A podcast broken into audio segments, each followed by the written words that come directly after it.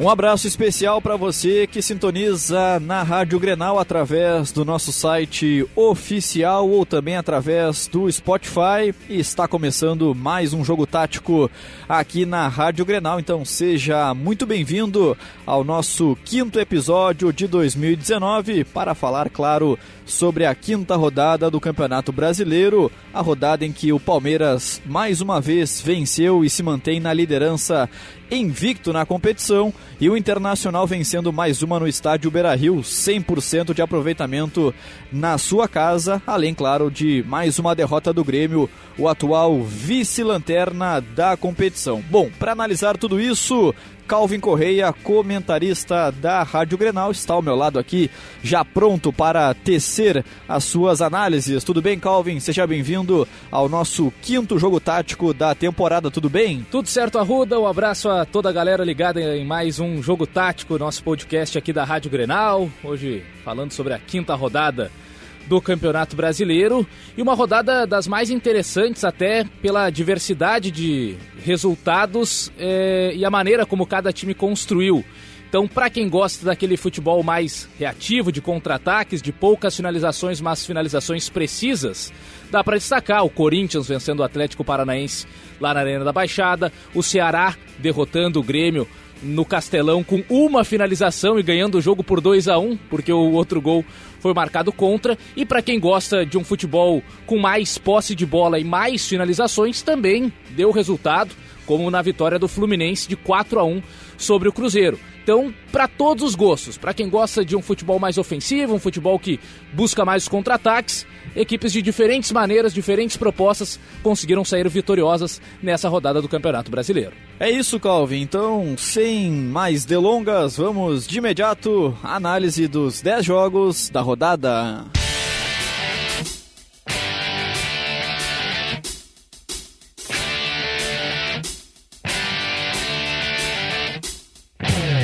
A gente começa a análise no domingo, às 4 horas da tarde. O Internacional recebendo a equipe do CSA em casa no estádio Beira Rio e vencendo mais uma como mandante na competição. Três jogos, três vitórias. Neste caso, Internacional 2, CSA 0. Gols marcados por Nonato e também Edenilson. O Inter de Marcelo Lomba, Zeca, Rodrigo Moledo, Vitor Cuesta e Iago Rodrigo Lindoso, Edenilson e Nonato, D'Alessandro, Nico Lopes e Paulo Guerreiro. Ainda participaram da equipe do técnico Odair Hellman, o zagueiro Emerson Santos, o meio-campista Sarra Fiore e o meio-atacante Neilton. Já o CSA, visitante do técnico Marcelo Cabo com Jordi, Apodi, Gerson, Luciano Castan e Carlinhos, Naldo, Newton e Madison, além do Didira, Matheus Sávio e também o atacante Patrick Fabiano. Também participaram do jogo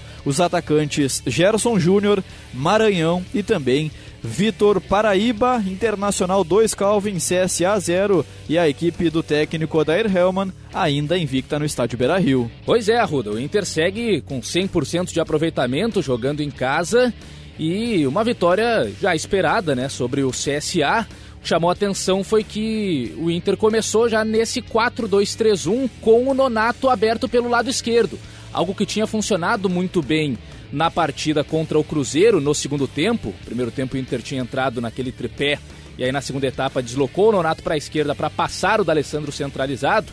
Dessa vez já iniciou desta maneira contra o CSA, então teve Edenilson e Lindoso formando a dupla de volantes, o Lindoso como primeiro homem, o Edenilson saindo um pouco mais para o jogo. E aí, de um lado, do lado direito, Nico Lopes, do lado esquerdo, Nonato, o D'Alessandro centralizado com o Guerreiro no comando de ataque. O CSA, que até é, vinha jogando de uma maneira mais defensiva, mas nessa partida no Beira Rio surpreendeu. Se posicionou um pouco mais à frente, iniciou até tendo boas oportunidades, primeira grande chance da partida foi do CSA, aí já num contra-ataque, uma ligação direta do goleiro Jordi, lançando o Patrick Fabiano, que ganhou a vaga do Cassiano para essa partida, e o centroavante do CSA, na velocidade contra o Moledo, levou a melhor, e aí parou na grande defesa do Marcelo Lomba, que depois se chocou com o zagueiro colorado. Mas foi um CSA que já iniciou pressionando o Internacional. Aos poucos o Inter foi tomando conta da partida e aí conseguiu já é, com a substituição forçada, né, a entrada do Emerson na vaga do Rodrigo Moledo, abriu o placar depois de algumas finalizações, o Nico Lopes arriscando chutes de fora da área, o Guerreiro de falta também exigiu uma boa defesa do Jordi e ainda o Inter na primeira etapa conseguiu sair na frente, uma boa jogada em velocidade do Nico pelo lado direito, escapa muito bem por ali, né? E ainda fez com que a bola ficasse dentro de campo no limite. Depois o D'Alessandro girando sobre a marcação do, do CSA e abrindo na esquerda para o Iago é, tocar de cabeça para o meio e o Nonato fechando ali é, por dentro, conseguindo desviar e abrir o placar para o Internacional. Então o Nonato não é exatamente um ponta esquerda, ele ocupa a faixa esquerda, especialmente na hora da marcação, para o Inter ficar bem distribuído com duas linhas de quatro e o D'Alessandro sobrando com o Guerreiro. Mas com a bola tem liberdade para se somar aos homens por dentro e foi assim que abriu o placar para o Inter, que ainda teve um segundo gol é, anulado e até causou certa polêmica, né? O gol marcado pelo Cuesta por conta do impedimento do Emerson Santos que vai para a disputa da bola, acaba de certa maneira na visão da arbitragem interferindo o, o Naldo, né? Que ia para a disputa com o Cuesta e aí o impedimento foi marcado uh, também, né? Com a interferência do árbitro de vídeo. E no segundo tempo, o CSA já voltou com o Maranhão na vaga do Madison. Maranhão que geralmente atua pelos lados do campo, mas iniciou o segundo tempo centralizado. Mesmo assim, o CSA não conseguiu criar tantas oportunidades e aí o Inter se sentiu cada vez mais seguro. O Inter até voltou no segundo tempo já no 4-1-4-1, aí passando a jogar com o D'Alessandro aberto pelo lado direito, com o Nonato centralizado na, no tripé de meio campo, o Nico na esquerda. O Dair fez esse ajuste para a segunda etapa e o Inter conseguiu o segundo gol numa tentativa de passe pelo meio do Edenilson. O passe saiu errado, mas o Nonato, na insistência, conseguiu ali disputar a bola por dentro e fazer com que ela sobrasse novamente para o Edenilson, que aí finalizou é, no ângulo do goleiro Jordi, fazendo o segundo gol do Internacional. Depois o jogo ficou até um pouco mais tranquilo para o Inter administrar. O CSA foi para cima, teve bola na trave com o Matheus Sávio, o Marcelo Lomba também fazendo boa defesa na cabeçada do Patrick Fabiano. Foi o Inter até segurando um pouco mais, é, puxando o, o, freio de mão até certo momento, porque já estava com a, a vitória garantida pelo placar de 2 a 0 Mesmo assim, o Guerreiro ainda tentou uma de fora da área para a defesa do Jordi, mas de qualquer maneira, boa atuação. A vitória que era esperada do Internacional e cada vez mais o Odair Helman utilizando esse esquema, o 4-2-3-1, variando ainda. Primeiro tempo com o D'Alessandro centralizado, segundo tempo no 4-1-4-1 com o D'Alessandro aberto pelo lado direito. Mas há uma variação maior, não é mais o 4-1-4-1 engessado do início ao fim. Há uma variação para que o D'Alessandro seja o organizador central, para que o Nonato ocupe a faixa esquerda do campo e mesmo assim o Nonato tem correspondido jogando nessa posição até certo ponto nova para ele. Então, mais um mais uma ótima atuação do garoto e vai cada vez mais ganhando confiança para seguir entre os titulares do Internacional. Já o CSA vale destacar uma maior presença ofensiva. O CSA que vinha com algumas dificuldades de criar chances reais de gol, dessa vez contra o Inter, botou o Marcelo Lombar para trabalhar. Então não teve problema de finalização, de chute para fora e poucas jogadas perigosas. Criou. O CSA poderia sim ter feito um gol no Internacional, não seria nenhuma injustiça. Fica esse alento para a equipe alagoana, que certamente, né, por a questão da qualidade técnica do elenco, vai brigar para não cair. Mas o que vinha sendo um problema, o CSA até vinha se defendendo bem, mas criando pouco. Dessa vez, conseguiu pelo menos criar mais chances, não conseguiu botar a bola para as redes, mas fica de alento para o torcedor alagoano uma certa melhora ofensiva, ainda que não tenha marcado no estádio Beira-Rio. E o gol marcado por Edenilson, o segundo gol do Internacional na vitória contra o CSA. O gol, aliás, o golaço marcado pelo camisa 8 foi contado assim na Rádio Grenal, na voz do mestre Haroldo de Souza. O Alessandro chegou, entregou para o Edenilson. Edenilson tenta descobrir o Nonato no meio de campo, voltou para Edenilson. E que gol!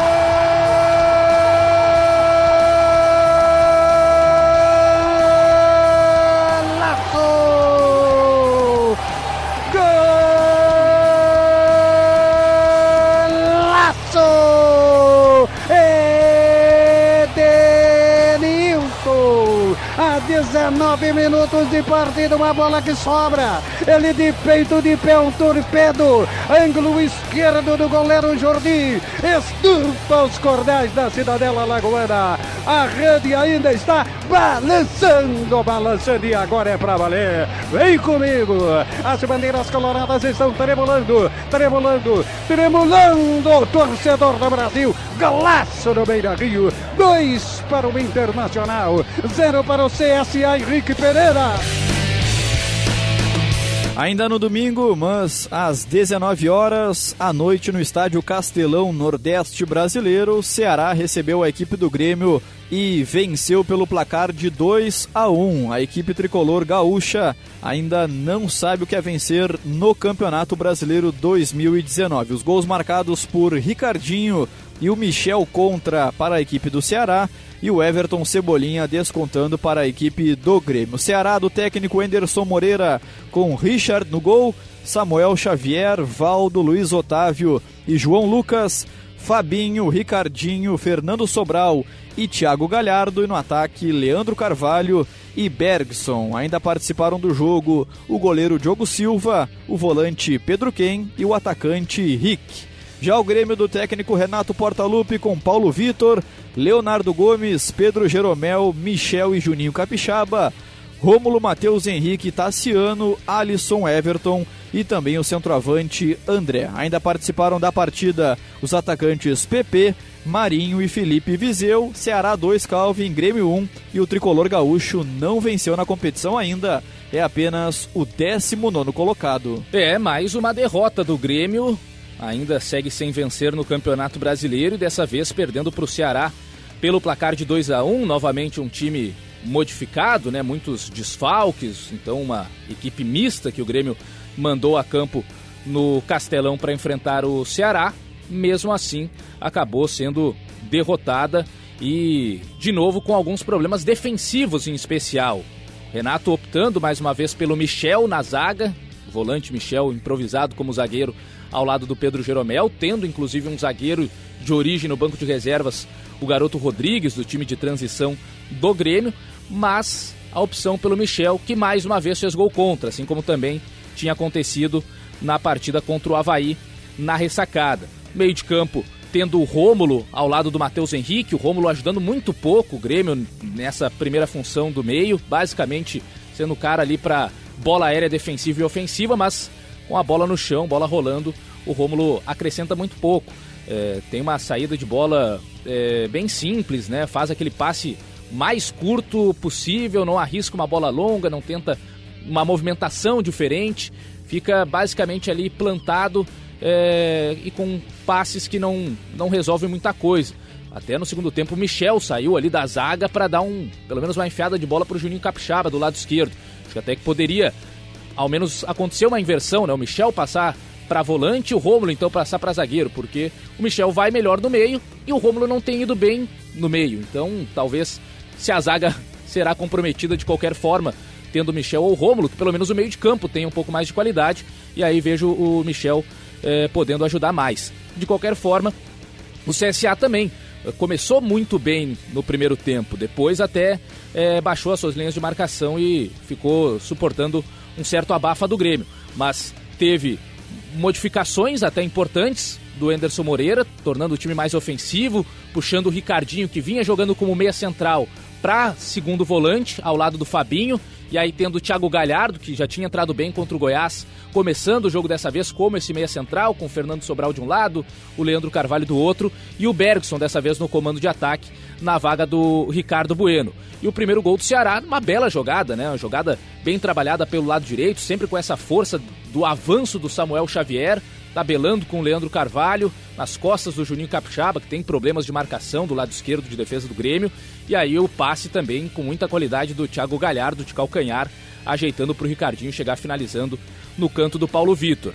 E depois disso, o Ceará até recuou um pouco, o Grêmio ficava mais com a bola, mas não conseguia é, infiltrar na defesa cearense. O Tassiano, que dessa vez ganhou uma oportunidade no meio de campo, ali como meia central, muitas vezes aparecia mais no ataque. E aí o André era quem recuava para tentar gerar jogo. Mas essa mecânica acabou não funcionando, do André recuando e o Tassiano infiltrando, o que trouxe problemas para o Grêmio, que também insistia muito no jogo por dentro e pouco utilizava os seus laterais abrindo o campo. O Leonardo até tem por característica trazer mais esse jogo pelo meio, o lateral direito gremista, mas o Juninho Capixaba tem um pouco mais de recursos para chegar na linha de fundo, porém não recebia bolas, algo que é, até falei na, no episódio passado é, contra o Corinthians, né? O Grêmio sentiu falta do Maicon, até mesmo do Jean-Pierre, que são jogadores que buscam mais esse passe entre um lateral e um zagueiro adversário para que o lateral esquerdo, seja o Juninho, seja o Bruno Cortes,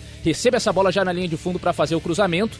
E o Grêmio não fez essa jogada com o seu lateral esquerdo na partida contra o Ceará. E depois, num contra-ataque, o Ceará fez o, o segundo gol, justamente numa jogada em que tinha muita gente concentrada pelo meio. O Leonardo, mesmo assim, foi trazendo para o meio, acabou perdendo a bola. E aí o contra-ataque do Ceará, com também um erro de posicionamento do Michel, porque a zaga do Grêmio ficou toda do lado de fora da área. Só o Michel bem afundado dentro da área, dando condições para todo mundo do Ceará. E aí o Thiago Galhardo recebeu é, livre pelo lado esquerdo, fez o cruzamento e o Michel acabou, acabou jogando contra o próprio gol. Depois, o Grêmio ainda conseguiu descontar no primeiro tempo com o Everton, né? O Everton cada vez mais durante as partidas vai alternando o lado, começa na esquerda, depois inverte com o Alisson, vai para o lado direito. Dessa vez o Alisson estava na esquerda e fez a inversão de bola para o Everton, que na direita trouxe para dentro e finalizou de perna esquerda, é, vencendo o goleiro Richard. E no segundo tempo, aí o Grêmio foi para o desespero, à medida que o tempo foi passando, o Renato foi fazendo substituições que quase nunca dão certo, né? Quando começa a sacar meio campista, colocar atacante, sacar lateral, colocar atacante, empilha jogadores na frente, mas falta alguém para criar para os que estão lá no ataque. Então o Grêmio terminou o jogo num 4-2-4 com o PP de lateral esquerdo, quase um, um ala, é, com Everton e Marinho, Viseu e André, mas não tinha ninguém para organizar é, é, essa jogada, ninguém para é, articular uma jogada de ataque. Então o Grêmio basicamente ficou jogando bola na área até de uma maneira que não é tão comum, tentando ali no abafa é, superar a defesa do Ceará e aí, destaque para a boa partida do Luiz Otávio, zagueiro, que inclusive até chegou a ser ventilado o nome no Grêmio. Zagueiro pelo lado esquerdo da equipe do Ceará fez ótimo jogo, um desarme fundamental na reta final da partida em cima do Marinho, que garantiu a vitória da equipe do Anderson Moreira, que vinha jogando bem, vinha até em alguns jogos controlando partidas. Contra o Goiás, por exemplo, até melhori, me, merecia melhor sorte. Acabou tomando um gol na reta final. Dessa vez conseguiu derrotar o Grêmio. Até é curioso se for olhar para as estatísticas, né? Para as estatísticas, o, o Ceará teve uma finalização no gol o jogo inteiro e venceu por 2 a 1 por conta do gol contra do Michel. Então a única vez que o Ceará finalizou no gol também venceu as redes é, do Paulo Vitor com o chute do Ricardinho. E o Grêmio com problemas ofensivos e especialmente defensivos que custaram mais uma derrota no Campeonato Brasileiro. A gente volta ao sábado às 18 horas na abertura da quinta rodada, quando o Fluminense recebeu a equipe do Cruzeiro no estádio Maracanã, Rio de Janeiro, e o Fluminense venceu pelo placar de 4 a 1, mantendo a boa fase da equipe carioca e a má fase da equipe mineira. Fluminense, quatro gols marcados por Nino, Luciano e o jovem João Pedro duas vezes e o Robinho do Cruzeiro descontou para a Raposa. O Fluminense do técnico Fernando Diniz com Agenor no gol, Gilberto, Nino, Matheus Ferraz e Caio Henrique, Alain, Danielzinho e Paulo Henrique Ganso, Léo Arthur, Luciano e também o colombiano Ioni Gonzalez. Ainda participaram da equipe o Marcos Paulo, o Igor Julião e também o autor dos últimos dois gols, João Pedro, de apenas 17 anos. Já o Cruzeiro do técnico Mano Menezes com Rafael, Orejuela, Dedé, Léo e Egídio,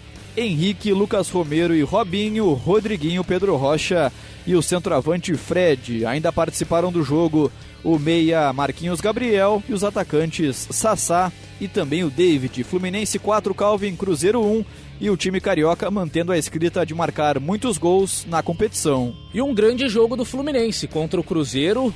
Fluminense que inclusive tinha enfrentado o Cruzeiro no meio de semana pela Copa do Brasil com um empate 1 a 1 no Maracanã, já produzindo cerca aí de 20 finalizações, embora poucas perigosas, dessa vez teve um número parecido de finalizações, mas gerando muito mais perigo, obrigando dessa vez o Rafael, que jogou na vaga do Fábio, a trabalhar bastante.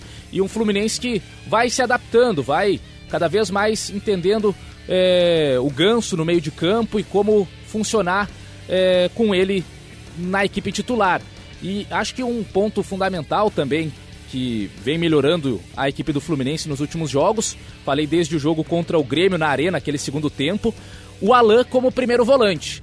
O Alan tem uma qualidade na saída de bola impressionante. Ele tem um controle, um giro para sair de pressão e iniciar as jogadas ofensivas que tem chamado a atenção. Muito diferente do Ayrton, que é um volante mais duro, de mais marcação, mas que muitas vezes travava a saída de bola do Fluminense. Com o Alan, a saída é mais limpa e com isso o ataque é mais facilitado. Então, para mim foi um, um grande achado do Fernando Diniz colocar o Alain nessa posição de primeiro volante desde aquela partida contra o Grêmio no segundo tempo e que vem é, crescendo nos, nos, últimos jogos. Então, Alain como primeiro volante, o Daniel também, um outro jogador de qualidade na segunda função, né, de, de técnica, apesar de não ser tão marcador, mas traz mais leveza nesse meio de campo do Flu.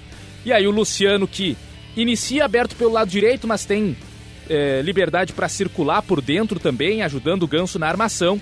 Léo Arthur na esquerda e o Johnny Gonzalez no comando de ataque. Assim entrou o, o, Fluminense. O Cruzeiro já na sua formação mais tradicional, né, com linha de três no meio, Robinho, Rodriguinho e o Pedro Rocha, e com o Fred no comando de ataque. E o Cruzeiro até começou melhor nos contra-ataques. O jogo era claro de um desenho do Fluminense com a bola, o Cruzeiro esperando um pouco mais para contra-atacar. Em alguns momentos até o time do Mano Menezes subia um pouco a marcação para tentar pressionar a saída, de, a saída de bola do Fluminense, que tinha o Agenor dessa vez no gol, na vaga do Rodolfo, que vinha sendo contestado pelo torcedor é, do tricolor carioca. Mas o, o Cruzeiro chegou a ter um melhor início, especialmente o tempo todo acionando na esquerda o Pedro Rocha em velocidade para os contra-ataques. E aí teve uma grande chance o Pedro, cara a cara com o Agenor, e parou no goleiro do Fluminense, num ótimo passe do Rodriguinho. Depois o Pedro Rocha de novo fazendo jogada pelo lado esquerdo. E aí faltou observar o Fred livre, pedindo a bola no meio da área, deu um toque a mais e acabou perdendo na hora de tentar driblar é, pro Agenor.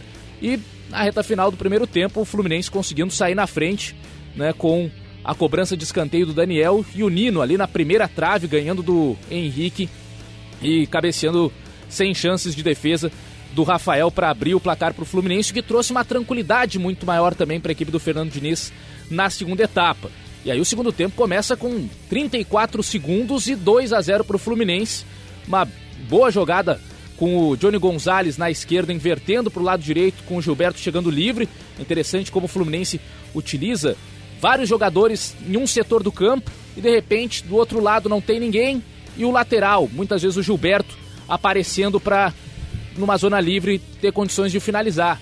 Então concentra muita gente na esquerda, de repente vira na direita, o lado que não tinha ninguém aparece o Gilberto, completamente livre, finaliza cruzado, a bola fica ali no bate-rebate e aí o Luciano, dentro da área, faz o segundo gol da equipe do, do Fluminense. O Cruzeiro até tentou voltar para o jogo, fez um gol minutos depois com o Robinho, numa outra boa jogada do Pedro Rocha pelo lado esquerdo, mas aí é, as trocas acontecem e os garotos, os moleques de Xerém entram iluminados, né? O Marcos Paulo e o João Pedro.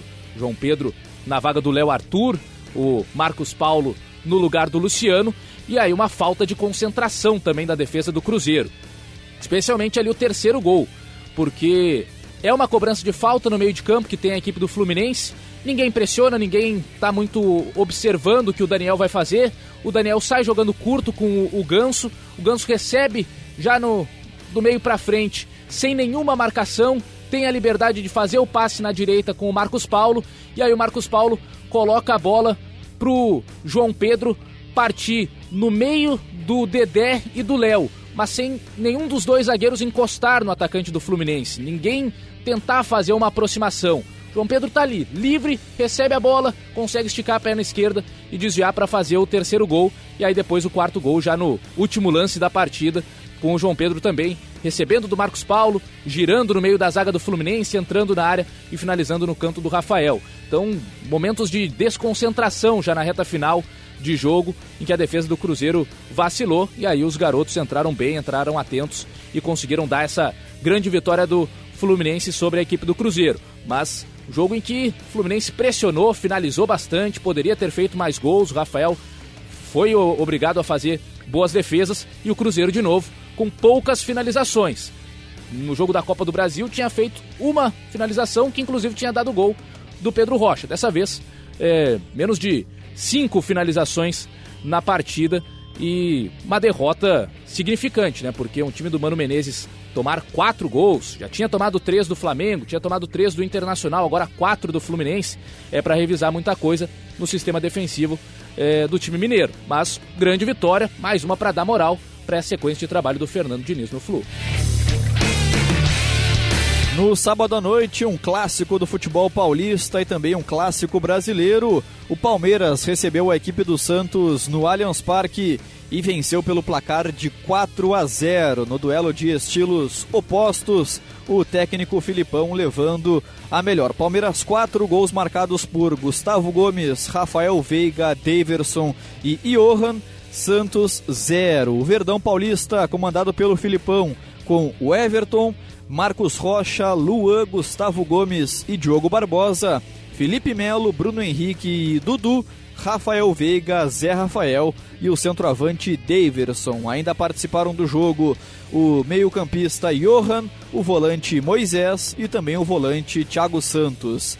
Já o Santos em campo com o goleiro Vanderlei, a linha de defesa com Lucas Veríssimo, Vitor Ferraz e Gustavo Henrique, Felipe Jonathan, Diego Pituca, Alisson e Jean Lucas, Carlos Sanches, Soteudo e Derlis Gonzalez. O time do São Paulo que ainda teve em campo Vitor Ferraz, Cueva e também Jean Mota. Palmeiras 4, Calvin Santos 0 e o time do Filipão invicto na competição e líder isolado. É, e num duelo tão aguardado, né, de técnicos de maneiras diferentes de pensar o futebol, Filipão e Sampaoli, que vitória da equipe do Palmeiras comandada pelo Luiz Felipe Scolari. 4 a 0 sobre o Santos e poderia ter sido mais sem nenhum problema porque o Palmeiras jogou demais, melhor partida do Palmeiras nesse Campeonato Brasileiro, talvez a melhor também do ano e até muita gente em alguns momentos critica um pouco mais é, o Palmeiras porque sabe que pode jogar dessa maneira, como jogou contra o Santos, contra outras equipes, fazendo o primeiro e seguindo em frente para fazer mais gols. Às vezes o Palmeiras faz o primeiro e se contenta com aquele placar. Dessa vez não. Fez o primeiro e continuou indo para cima até golear a equipe do Santos. Palmeiras na sua estrutura normal, cada vez mais com esse meio de campo acertado, né? Tendo o Dudu pelo lado direito, o Zé Rafael que entrou muito bem do lado esquerdo, e aí o Rafael Veiga sendo esse meia. Às vezes é o Gustavo Scarpa também que joga é, como esse meia armador. Dessa vez foi o Rafael Veiga, mas algo que chama atenção, né? Tem um meia armador de fato, porque a ideia inicial do Palmeiras era ter o Goulart, que aí já é um meia atacante, já é um cara que entra mais na área e até tira um pouco o espaço dos volantes infiltrarem, do Bruno Henrique, por exemplo, que infiltra bastante na área. Com o Veiga com, ou com o Scarpa, o Palmeiras tem um meia armador centralizado. Isso também acaba facilitando na criação das jogadas. Mas uma grande vitória. O, o Santos do Sampaoli voltando a jogar com três zagueiros, embora até alternando em alguns momentos o Lucas Veríssimo como zagueiro ou como lateral direito, dependendo do momento que tinha a bola ou do momento sem a bola. Mas o Veríssimo dessa vez foi um lateral direito mais fixo em boa parte da, da, da partida, né? Tendo aí o, o Aguilar e o Lucas Veríssimo. É, o Aguilar e o Gustavo Henrique completando a, a zaga. E do na lateral esquerda, o Felipe Jonathan, para mim, foi o, o destaque negativo do jogo. Felipe Jonathan foi muito mal. É, o Jorge fez muita falta nessa ala esquerda da equipe do Santos. E o Felipe Jonathan, para mim, teve culpa em pelo menos dois gols marcados pelo Palmeiras. Primeiro tempo, né, com o Palmeiras com cinco minutos já abrindo o placar, um carrinho totalmente desnecessário do Carlos Sanches no início da jogada, que acaba dando uma falta lateral para o Palmeiras, e é uma falta que o Dudu gosta de botar essa bola na área botou com eficiência. E o Gustavo Gomes, que vai fazendo um grande campeonato brasileiro desde o ano passado, abrindo o placar de cabeça. E o Palmeiras seguiu insistindo, teve lateral na área do Marcos Rocha, que o Davidson desviou de casquinha e o Zé Rafael é, acabou acertando a trave. Depois teve o Palmeiras com contra-ataques, com o Zé Rafael também assustando. E o segundo gol, uma roubada de bola do Zé Rafael em cima do Diego Pituca. E aí Palmeiras acelerando com o Dudu fazendo o cruzamento rasteiro e o Daverson antecipando a marcação do Aguilar para fazer o segundo gol. Daverson é, cada vez mais, né, caiu nas graças aí do torcedor palmeirense e é um cara que realmente, né, tem casa muito com o estilo do, do Filipão, porque ele não só é esse centroavante que empurra a bola, a bola para a rede, mas também ajuda demais na marcação, contribui fazendo pivô, saindo da área e preparando jogada para os seus companheiros. Então, se tem aqueles problemas mais extra-campo, comportamentais, às vezes até dentro de campo mesmo, acaba é, soltando um parafuso, digamos assim, é, na questão tática, ele ajuda demais essa equipe do Palmeiras e está numa grande fase realmente o, o Daverson. Depois do 2 a 0 o Santos até modificou um pouco seu esquema, passou a jogar mais num 4-1-4-1 mesmo, tendo fixando o, o, o, Lucas Veríssimo como lateral, trazendo o Diego Pituca um pouco mais é, para o meio de campo, junto com o Alisson, junto com o Jean Lucas, o Carlos Sanches aberto de um lado, o Soteudo do outro, com o Délis Gonzalez na frente. E até tentou criar algumas chances. Teve é, algumas finalizações ali passando perto, mas o, o Palmeiras aproveitava o tempo todo a velocidade do Dudu nas costas do Felipe Jonathan, que tinha muitas dificuldades de recompor, e aí o tempo todo o Gustavo Henrique, que era o zagueiro da esquerda, ficava exposto contra o Dudu e contra o Marcos Rocha. Então foi um problema muito grande que teve a equipe do Santos. Segundo tempo, São Paulo até volta com o Jean Mota na vaga do Jean Lucas, passa o Carlos Sanches para ser um dos meio-campistas por dentro, o Jean Mota como falso 9, o Délis Gonzalez aberto pelo lado direito. O Santos até inicia a segunda etapa rondando mais a área do Palmeiras, e aí o, o, o, o Alviverde faz o 3 a 0 passe errado do Felipe Jonathan, e aí arrancada do Rafael Veiga, chutando com desvio do, do Aguilar, que mata completamente as chances do Vanderlei fazer a defesa. Logo na sequência, né, o São Paulo coloca o Cueva na vaga do Felipe Jonathan, porque viu que realmente estava muito mal o lateral esquerdo Santista. O Diego Pituca passa a jogar os últimos minutos como o lateral esquerdo. O Santos até começa a ensaiar uma pressão, o Carlos Sanches bota a bola na trave na cobrança de falta. O Soteudo tem grande chance dentro da área e para no Everton. E aí na reta final, é, o Palmeiras até teve uma chance com o Johan antes do quarto gol com o lançamento longo do Everton, goleiro pegando o Johan, é, recebendo em profundidade e parando no, na, de, na defesa do Vanderlei. E depois, outro contra-ataque do Palmeiras, contra-ataque de um escanteio do Santos, muito bem articulado, né? O Marcos Rocha ali na, na meia-lua, o rebote cai por ali, o Marcos Rocha já lança o Dudu em velocidade. E aí o Palmeiras tem um contra-ataque 3 contra 2 Dudu conduzindo pela direita, trazendo para o meio. Moisés abre na direita, Johan tá na esquerda. Só dois defensores do Santos.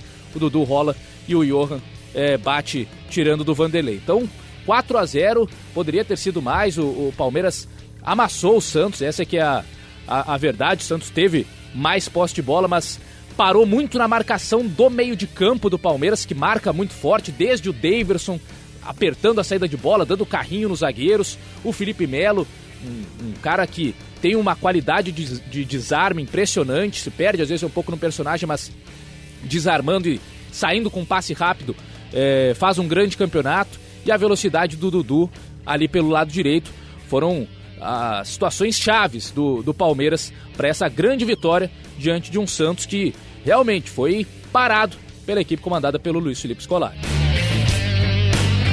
Fechando o sábado, às 19 horas, no Estádio Independência, em BH, o Atlético Mineiro recebeu a equipe do Flamengo e venceu pelo placar de 2 a 1 num jogo cheio de golaços.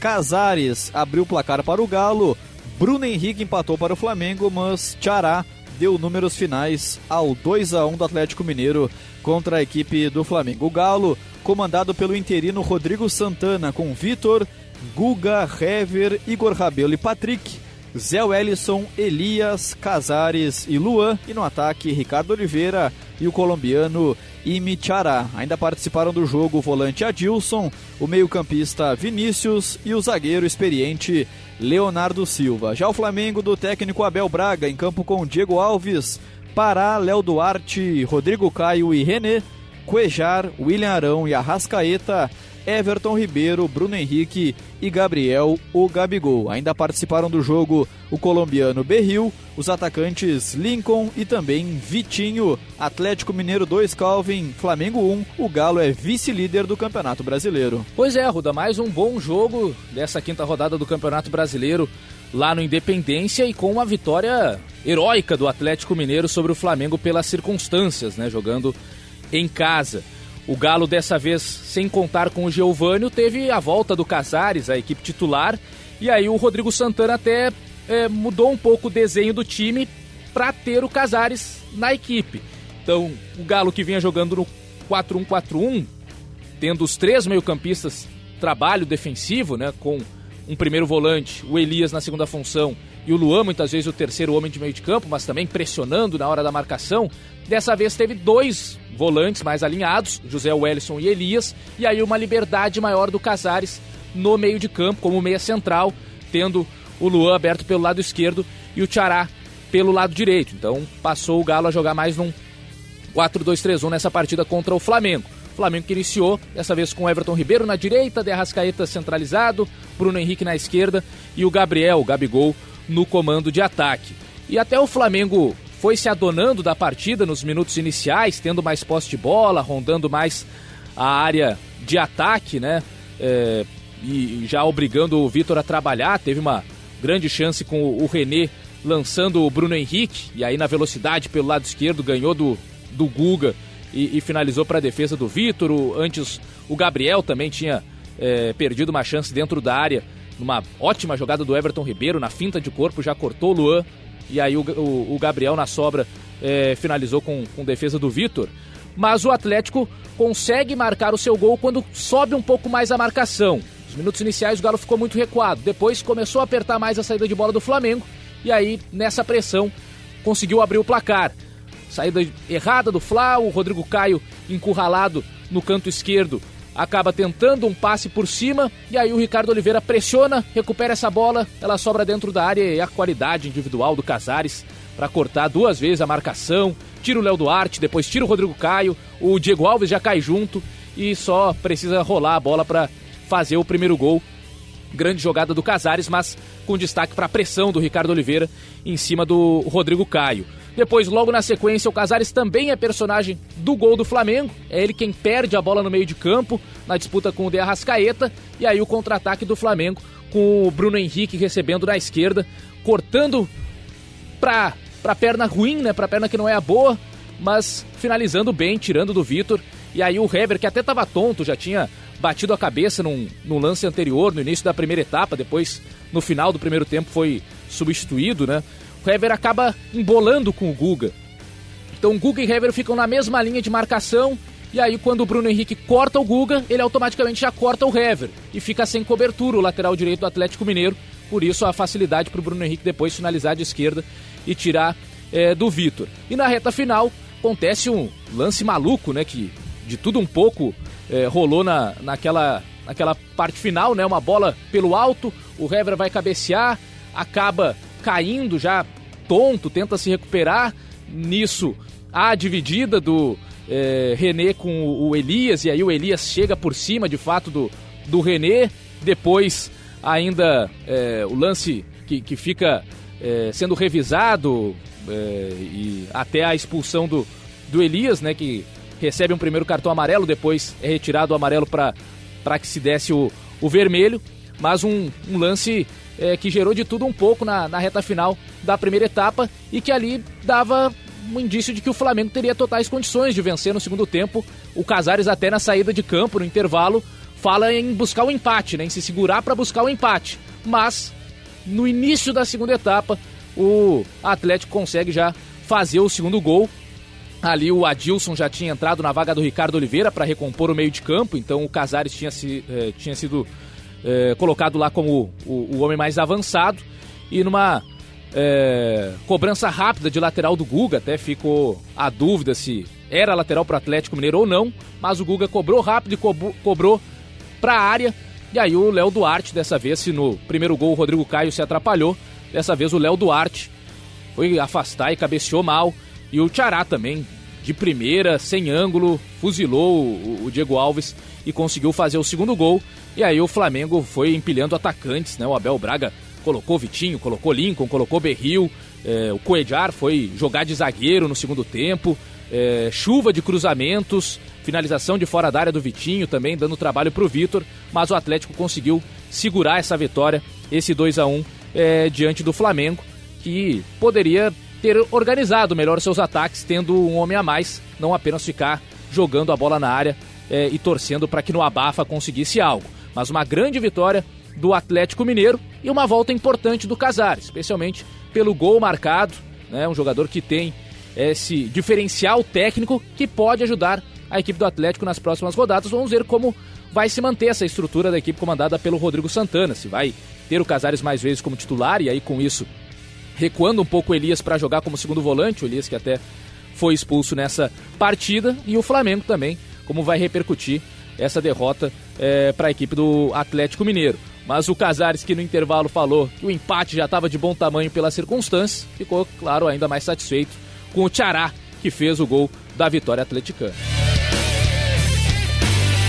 No jogo das 11 da manhã do domingo, o São Paulo recebeu a equipe do Bahia no estádio Morumbi, mas não marcou, não saiu do zero. Placar sem gols no estádio Morumbi, em São Paulo, para o tricolor paulista diante do tricolor baiano. São Paulo, comandado pelo técnico Cuca, em campo com Thiago Volpe, Hudson improvisado na direita, Bruno Alves, Valse e Reinaldo, Tietê, Lisiero e Hernanes. No ataque, Anthony, Toró e Alexandre Pato. Ainda participaram do jogo o jovem Elinho, o experiente Nenê e o volante Luan. Já o Bahia, comandado por Roger Machado, em campo com Douglas Friedrich, Ezequiel, Hernando, Lucas Fonseca e Moisés, Gregory, Douglas e Elton. E no ataque, Elber, Gilberto e também o jovem Arthur. Ainda participaram do jogo os experientes Fernandão e Rogério e o jovem meio-campista Ramires. São Paulo 0, Calvin.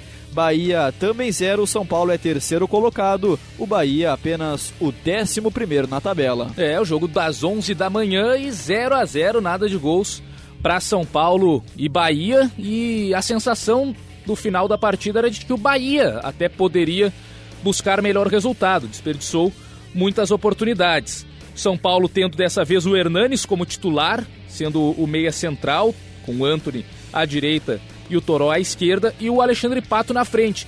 Mas teve um grande problema. O Pato não é um centroavante e muitas vezes embolava com o Hernanes e faltava aí alguém para fazer essa profundidade. Então o São Paulo em vários momentos tentava jogar pelo meio, o Pato recuava para armar e o Hernanes não é um cara para ocupar a posição mais avançada. Então, muitas vezes, quem dava profundidade do lado esquerdo era o Toró, que criou as principais oportunidades na primeira etapa. Mas, centralizado, São Paulo não tinha ninguém para ocupar aquele espaço como referência. Então, faltou um pouco disso na equipe do Cuca, que já falou algumas vezes que espera por um centroavante na equipe do São Paulo. Dessa vez iniciou com o Pato, não funcionou. Depois, na segunda etapa, até trocou, né? Colocou o Elinho na vaga do Pato e aí passou a jogar com o Toró lá na frente para pelo menos fazer uma jogada de pivô é, ou dar profundidade para receber na frente. Até melhorou um pouco o ataque do São Paulo nesse sentido. E o Bahia dessa vez começando com o Gilberto lá na frente e três marcadores no meio de campo, né? Tendo Gregory como primeiro volante, fez uma ótima partida, desarmando bastante ali no, no meio, especialmente o Hernanes, que esteve mal, bastante apagado, mas pela boa atuação do Gregory. Elton e, e o Douglas, o Douglas Augusto. O Elton até com mais liberdade para aparecer na área, quase fez gol em duas oportunidades na primeira etapa, por pouco não conseguiu é, desviar cruzamentos para dentro da área. No segundo tempo, com essa mudança do Elinho na vaga do Pato, o Elinho passou a jogar na direita, o Anthony na esquerda e o Toró na frente. O Cuca também ficou mexendo é, na equipe com a, o posicionamento do Hudson e do Tietê. Né? O, o Hudson começou como lateral direito, o Tietê no meio de campo, depois volta com no intervalo com o, o Tietê na lateral, o Hudson no meio, depois na segunda etapa eles invertem novamente, então o Cuca ficou mexendo ali para tentar melhorar a criação, especialmente a saída de bola pelo lado e por dentro com os volantes. Mas foi um São Paulo que não conseguiu criar muitas oportunidades. E depois da expulsão do Toró, um lance também bastante discutível, é, pisão ali em cima do, do Douglas Friedrich e no VAR, né, na arbitragem de vídeo, o lance foi revisado e aí o cartão vermelho foi aplicado. O Bahia teve oportunidades para vencer o jogo. Roger colocou o Fernandão na vaga do Gilberto, colocou o Ramires no lugar do Douglas, tornou o time mais ofensivo e o Fernandão perdeu boas oportunidades dentro da área, dando voleio, de cabeça, enfim, se tivesse um capricho maior na finalização, Bahia poderia ter vencido a partida contra o São Paulo. Mas o que mais chamou atenção nessa partida? Hernanes e Pato juntos, Hernanes meia central, o Pato como centroavante. Não funcionaram, se embolaram o tempo todo e faltou profundidade para o São Paulo. O Bahia precisa conseguir finalizar melhor, né? O Bahia sofre para finalizar, tem tido dificuldades. Contra o Havaí também, poderia ter vencido por 3, 4 a 0 e não seria nenhum problema. Parou no goleiro Vladimir e na falta de competência na hora da finalização. Contra o São Paulo, nos últimos minutos, poderia ter vencido a partida, não fosse as finalizações ruins que acabaram parando no Thiago Volpe ou até mesmo é, com a falta de qualidade para jogar a bola é, em direção ao gol. E aí, dessa vez, nem o Gilberto e muito menos o Fernandão ajudaram o tricolor baiano. No domingo à tarde, às 4 horas, o Atlético Paranaense recebeu a equipe do Corinthians em Curitiba, na Arena da Baixada, mas perdeu pelo placar de 2 a 0. O time do Furacão com a equipe alternativa pensando na Recopa Sul-Americana e o Corinthians vencendo com gols de Wagner Love e também do Pedrinho. Furacão em campo do técnico Thiago Nunes com o Caio Madson, Robson Bambu, Lucas Halter e Márcio Azevedo, Matheus Rosseto, Léo Citadini, Tomás Andrade, Brian Romero, Tony Anderson e Marcelo Cirino. Ainda participaram da equipe o Bruno Nazário, Vitinho e também o jovem Kelvin. Já o Corinthians, comandado por Carilli, em campo com Cássio, Fagner, Manuel, Henrique e Danilo Avelar, Ralph Júnior Urso e Ramiro, Jadson, Matheus Vital e Wagner Love. Ainda participaram do jogo o jovem Pedrinho, autor do segundo gol, o volante Richard e também o centroavante Gustavo Gustagol. Atlético Paranaense 0, Calvin, Corinthians 2. O Corinthians subindo quatro posições na tabela e o Atlético Paranaense estacionando na décima posição. É, Ruda, para quem gosta daquele chamado futebol mais reativo, uma vitória importante do Corinthians sobre os reservas do Atlético Paranaense lá na Arena da Baixada.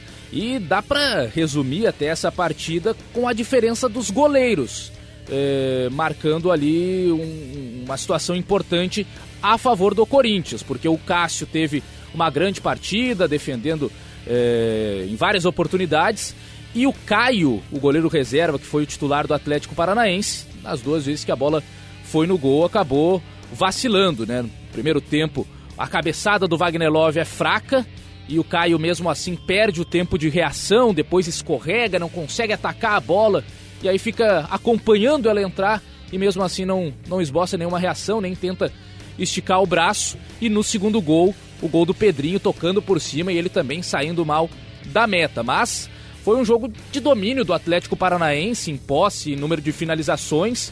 É, segundo tempo, em especial, o Atlético criou bastante, teve oportunidades, teve dois gols é, anulados, ambos corretamente é, por impedimento, mas chamou atenção ainda no, no primeiro tempo, com a lesão do Robson Bambu, o Kelvin entrando, né, o garoto da base na lateral direita, e com isso o Madison, Madison aquele mesmo, Madison Bolt, ex-Grêmio, ex-Vasco, jogando de zagueiro o segundo tempo é, na equipe do Atlético Paranaense. Até porque como o Atlético é, na saída de bola abre bastante seus zagueiros, né?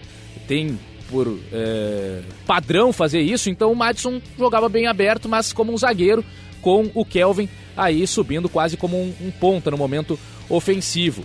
É, e o Atlético criou chance na bola parada com o Lucas Halter, teve oportunidades também é, com Marcelo Cirino dentro da área na segunda etapa e o Cássio fez um, um grande trabalho. E depois, no segundo tempo, né, o Corinthians até teve a entrada do Pedrinho na vaga do Jadson, Pedrinho aí jogando aberto pelo lado direito com o Ramiro formando ali uma trinca no meio de campo com o Jadson. O Jadson passava a jogar mais centralizado e o Ramiro do lado direito. Houve essa, essa inversão é, promovida pelo Fábio Carilli. E o Atlético Paranaense do Thiago Nunes tentou, como pôde, com vários jogadores, vários garotos, né?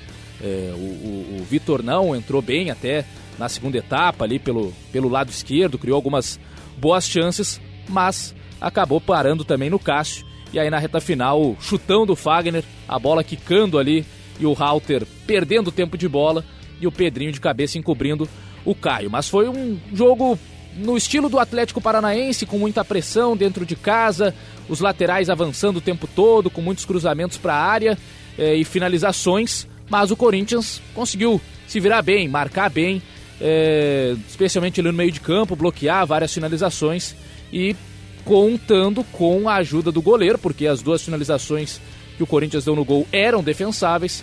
Ambas o Caio vacilou, o que também ajuda a explicar a vitória do Corinthians de 2 a 0 sobre o Atlético Paranaense na Arena da Baixada.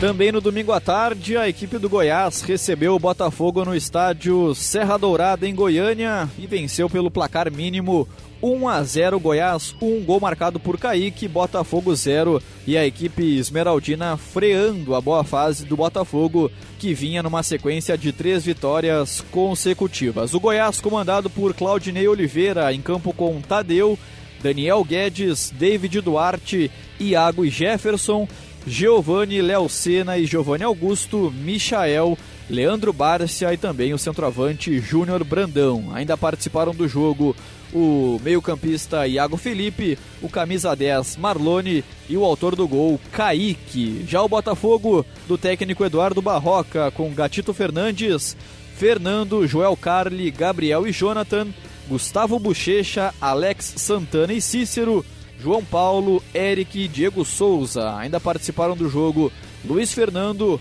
Rodrigo Pimpão e também o Igor Cássio. Goiás 1, Calvin, Botafogo 0. Goiás, nesse momento, o sexto colocado na tabela. É, o Botafogo do Eduardo Barroca, que estava embalado, acabou parando no Goiás do Claudinei Oliveira, lá no Serra Dourada. E num ótimo jogo do Goiás, um dos jogos assim mais é, interessantes da equipe sob o comando do Claudinei Oliveira, até dos mais ofensivos. Melhor do que, inclusive, a vitória contra o Ceará na última partida pelo placar de 2 a 1 O Michael aparecendo com muito destaque pelo lado esquerdo, foi o nome da partida, o tempo todo caindo ali para cima do, do Luiz Fernando, o, o, lateral direito da equipe do, do Botafogo. E também chamou atenção, né? O Júnior Brandão, dessa vez começando a partida como titular, no comando de ataque na vaga do Kaique, mas perdendo algumas boas chances na primeira etapa, especialmente no jogo aéreo, né? Recebendo cruzamentos da esquerda e cabeceando mal.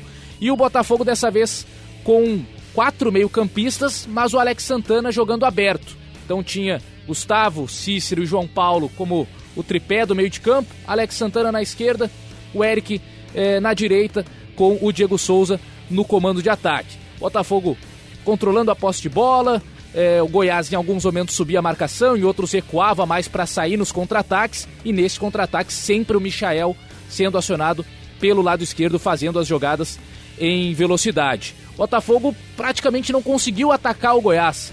Teve muitas dificuldades. Ficava naquela posse mais improdutiva, sem arriscar um passe é, para o Diego Souza no pivô ou uma enfiada de bola para o Eric. Teve apenas uma chegada no primeiro tempo com o Eric sendo lançado na direita e aí fazendo a jogada pro Gustavo aparecer de surpresa e, e, finalizar com perigo, mas no resto foi o Goiás que mandou na partida em número de, de oportunidades. No segundo tempo, até o Barroca fez uma modificação no, no posicionamento dos meio-campistas, passou a ter o Cícero jogando como um segundo volante mais próximo do Gustavo na saída de bola.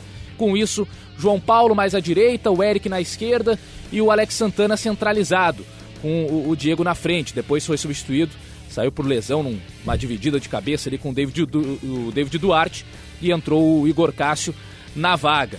É, e já na, na reta final, né, o Goiás consegue o seu gol. Uma jogada pelo lado direito com o Iago Felipe, que acabou entrando na vaga do Léo Senna, que era a dúvida. É, acabou saindo lesionado cedo na partida, mas o Iago é, fazendo uma boa jogada do lado direito e cruzando na cabeça do Kaique, que até chamou atenção a facilidade com que ele sobe entre o Gabriel e o Joel Carli, entre os zagueiros do Botafogo, centroavante do Goiás com muita liberdade para cabecear e tirar do Gatito Fernandes. E só depois que o Goiás fez o primeiro gol, aí já nos instantes finais o Botafogo criou uma boa oportunidade na jogada pela direita com o Igor Cássio fazendo cruzamento e o Jonathan, o lateral esquerdo, aparecendo de surpresa na área e cabeceando para a defesa do Tadeu. Mas um jogo é, bem ruim do Botafogo em termos de criação de jogadas, mais parecido com aquele aquela primeira partida, a estreia do Barroca contra o São Paulo, em que o Botafogo tinha a bola, mas não conseguia passar do meio de campo, e o Goiás o tempo todo acelerando, velocidade, o Michael como o grande destaque nessa vitória do Esmeraldino.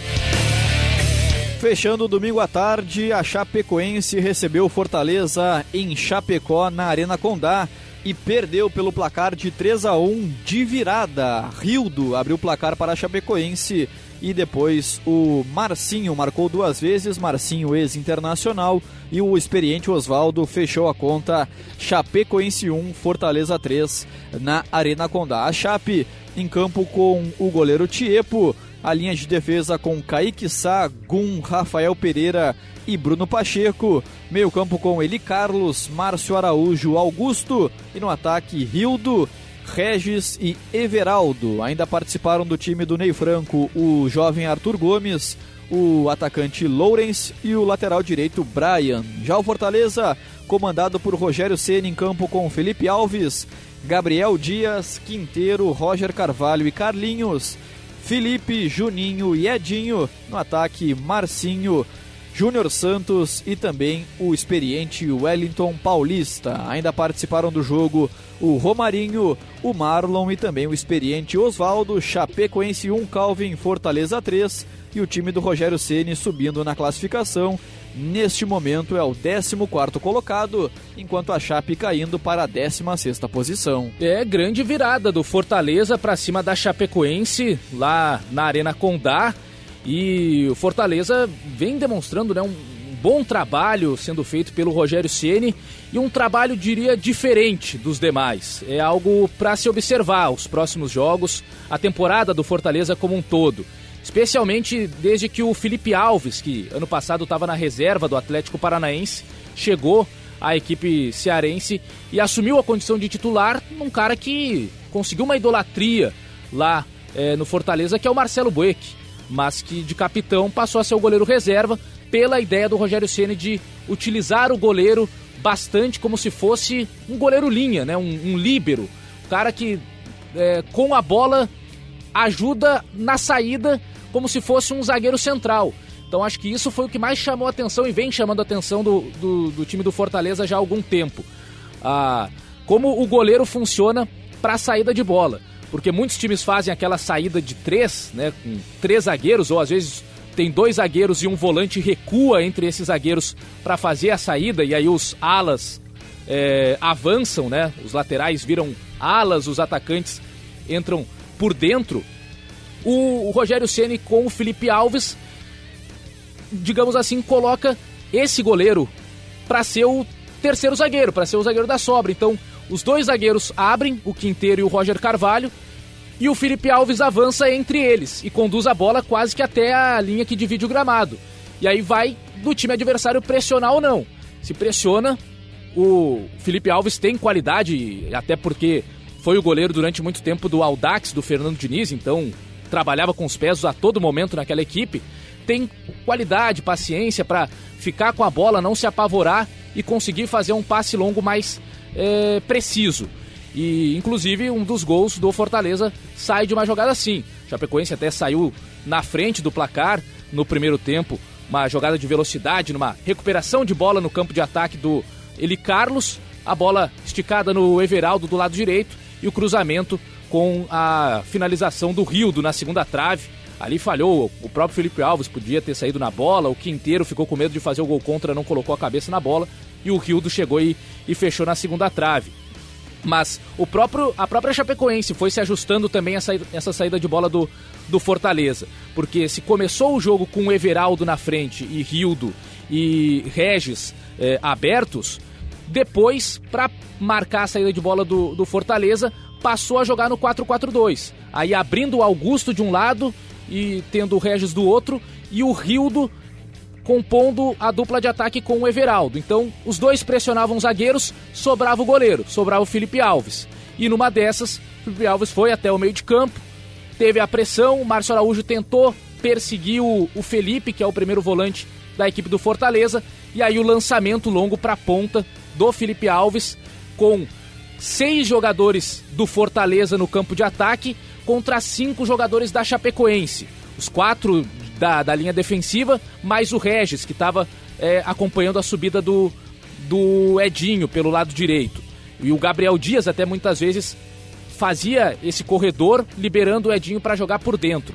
Então, Fortaleza ali já tinha uma superioridade numérica maior no ataque devido ao avanço do goleiro até o meio de campo. Porque aí o a Chapecoense utilizou mais um jogador para marcar o goleiro, abriu espaço para algum outro jogador de linha. Então, desse lançamento, a bola até é ganha no primeiro momento pelo Regis, depois na segunda disputa o Bruno Pacheco perde e aí sai o contra-ataque, quatro atacantes do Fortaleza, três defensores da Chapecoense, cruzamento do Wellington Paulista e o Marcinho fechando na segunda trave para empatar o jogo. Então, a Chapecoense tentou se ajustar até certo momento a essa saída de bola do Fortaleza, mas é algo interessante para se observar. Como o Fortaleza utiliza o Felipe Alves como se fosse um goleiro linha, um goleiro líbero, um zagueiro central na saída de bola e arrisca o tempo todo passes para ele. Uma dessas pode se complicar, tomar um gol é, até de uma jogada bizarra, mas é a confiança que o Rogério Ceni deposita no Felipe Alves para sair jogando, algo que é, já foi visto recentemente no Hamburgo, na segunda divisão do Campeonato Alemão. Dá para dizer o próprio Lanús, naquela Libertadores da América que chegou na final com o Andrada, também tinha o goleiro saindo bastante da área, mas o Felipe Alves vai quase até a linha que divide o gramado para essa saída de bola, e aí depende muito se o adversário vai pressionar ou se vai deixar o goleiro avançar por, por tanto tempo assim. Depois, no segundo tempo, o Fortaleza chega à virada com duas ótimas jogadas do Marcinho, né, em velocidade pelo lado esquerdo, na primeira com um bom lançamento do Juninho, bom reforço do, do Fortaleza, trazendo do Ceará pro Fortaleza. O Juninho se, se ajustou nesse meio de campo ao lado do Felipe, faz um ótimo lançamento nas costas do Kaique Sá. O Marcinho entra e toca por cima do Tiepo. E depois o Kaique Sá perdendo a bola, quando tenta avançar, perde a bola pro, pro Carlinhos. E aí contra-ataque com o Marcinho avançando e tocando para o Oswaldo infiltrar ali entre os zagueiros e tocar na saída do tipo para fazer o, o terceiro gol do, do Fortaleza. Logo depois o Kaique Sá, inclusive, foi substituído porque o torcedor estava pegando no pé dele, errou nos lances dos dois gols da virada é, da equipe cearense. Mas grande vitória de virada da equipe do Fortaleza e com esse registro do Felipe Alves. Para prestar um pouco mais atenção nessa saída de bola do goleiro do Fortaleza, porque é algo, no mínimo, diferente do que a gente tem visto nesse Campeonato Brasileiro. Fechando a quinta rodada, no domingo à noite, às 7 horas, o Vasco da Gama recebeu o Havaí no estádio São Januário, Rio de Janeiro, na estreia de Luxemburgo no comando da equipe, mas ficou apenas no empate 1 a 1 Vasco 1, gol marcado por Ricardo Graça. Havaí também um gol marcado por Daniel Amorim, duelo na ocasião de lanterna contra a vice-lanterna do Campeonato Brasileiro. Vasco da Gama, comandado pela primeira vez por Luxemburgo, em campo com Sidão, Iago Pikachu, Werley, Ricardo Graça e Henrique, Andrei, Bruno César, Lucas Mineiro e Marrone, Rossi e Maxi Lopes. Ainda participaram da equipe o ex-internacional Valdívia, o volante ex-grêmio Felipe Bastos e também o atacante Jairinho. Já o Havaí comandado pelo experiente Geninho em campo com Vladimir, Lourenço, Betão, Ricardo Talheimer e Igor Fernandes, Matheus Barbosa, Pedro Castro e GG, João Paulo, Caio Paulista e Brenner, centroavante ex-internacional. Ainda participaram do jogo o camisa 99 Getúlio, o jovem Lua Pereira e também o autor do gol de empate Daniel Amorim Vasco da Gama 1, Calvin, Havaí também 1. O Vasco segue na lanterna da competição com apenas dois pontos conquistados. O Havaí se mantém no Z4 com três pontos na tabela. É, Ruda, para fechar, Vasco e Havaí. E não é perseguição minha, mas mais uma vez o Havaí envolvido no que para mim foi o pior jogo da rodada. Mas dessa vez até não tanto por culpa do Havaí. O Vasco é que foi muito mal. O Vasco, desempenho horroroso e ainda quase saiu vitorioso na volta de Vanderlei Luxemburgo é, comandando uma equipe no Campeonato Brasileiro. Luxemburgo fez várias alterações, Pikachu jogando na lateral direita, Andrei voltando a formar ali dupla de volantes com o Lucas Mineiro, tendo Rossi de um lado, Marrone do outro, Bruno César resgatado como meia central e o Max Lopes na frente. E o Havaí abrindo mão de fato dos três zagueiros, um três meio-campistas, dois pontas, João Paulo e o Caio Paulista, que fez boa partida, o Caio Paulista aberto pelo lado direito, canhoto trazendo para o meio, finalizando, e com o Brenner estreando no, no Havaí no comando de ataque. O Havaí até arriscou bastante de fora da área, o GG, João Paulo, Caio Paulista é, finalizaram para boas defesas do Sidão, mas o Vasco com muita dificuldade de sair do meio de campo, muita bola longa, os zagueiros não viam, não viam opções e despachavam para o campo de ataque sem sentido algum.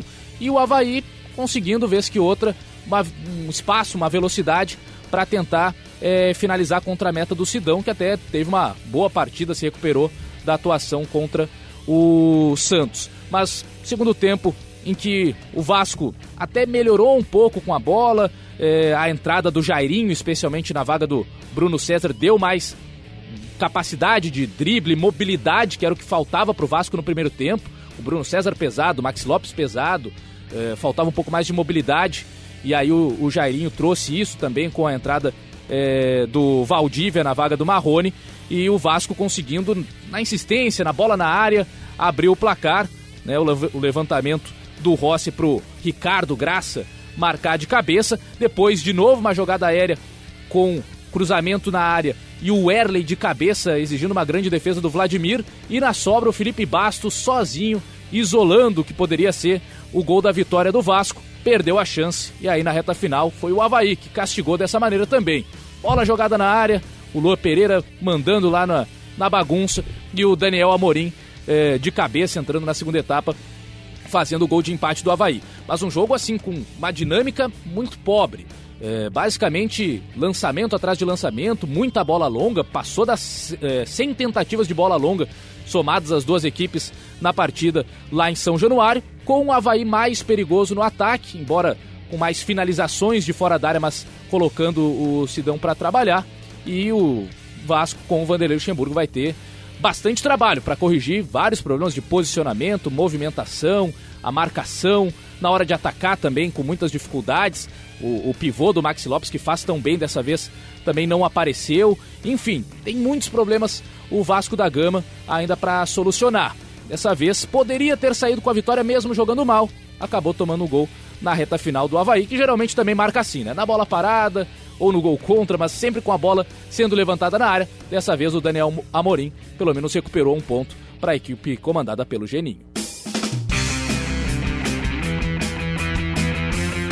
Fechamos as análises da quinta rodada do Campeonato Brasileiro, que neste momento tem o Palmeiras líder 13 pontos em 15 disputados, Atlético Mineiro segundo colocado 12, São Paulo terceiro colocado 11 pontos. E fechando o G4 o Santos com 10. Ainda na quinta posição o Internacional com 9 pontos, o Goiás na sexta também com 9 pontos atrás no saldo de gols. Já na parte de baixo, no Z4, Havaí 17, 3 pontos, CSA 18 também com 3, Grêmio 19 com 2 pontos e também com 2 pontos na lanterna, último colocado Vasco da Gama. A diferença entre Vasco e Grêmio também no saldo de gols. Fim de papo no nosso jogo tático, Calvin. Grande abraço para você, obrigado pela participação, pelos comentários mais uma vez.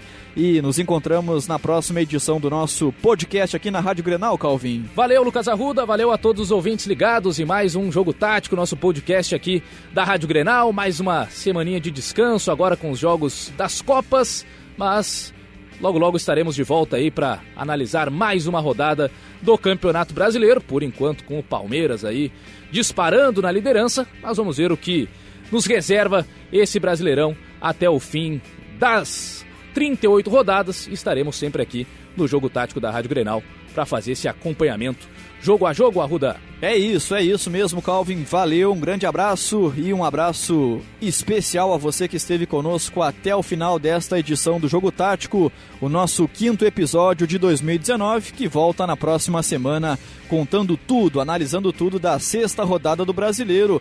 Um forte abraço para você, tchau!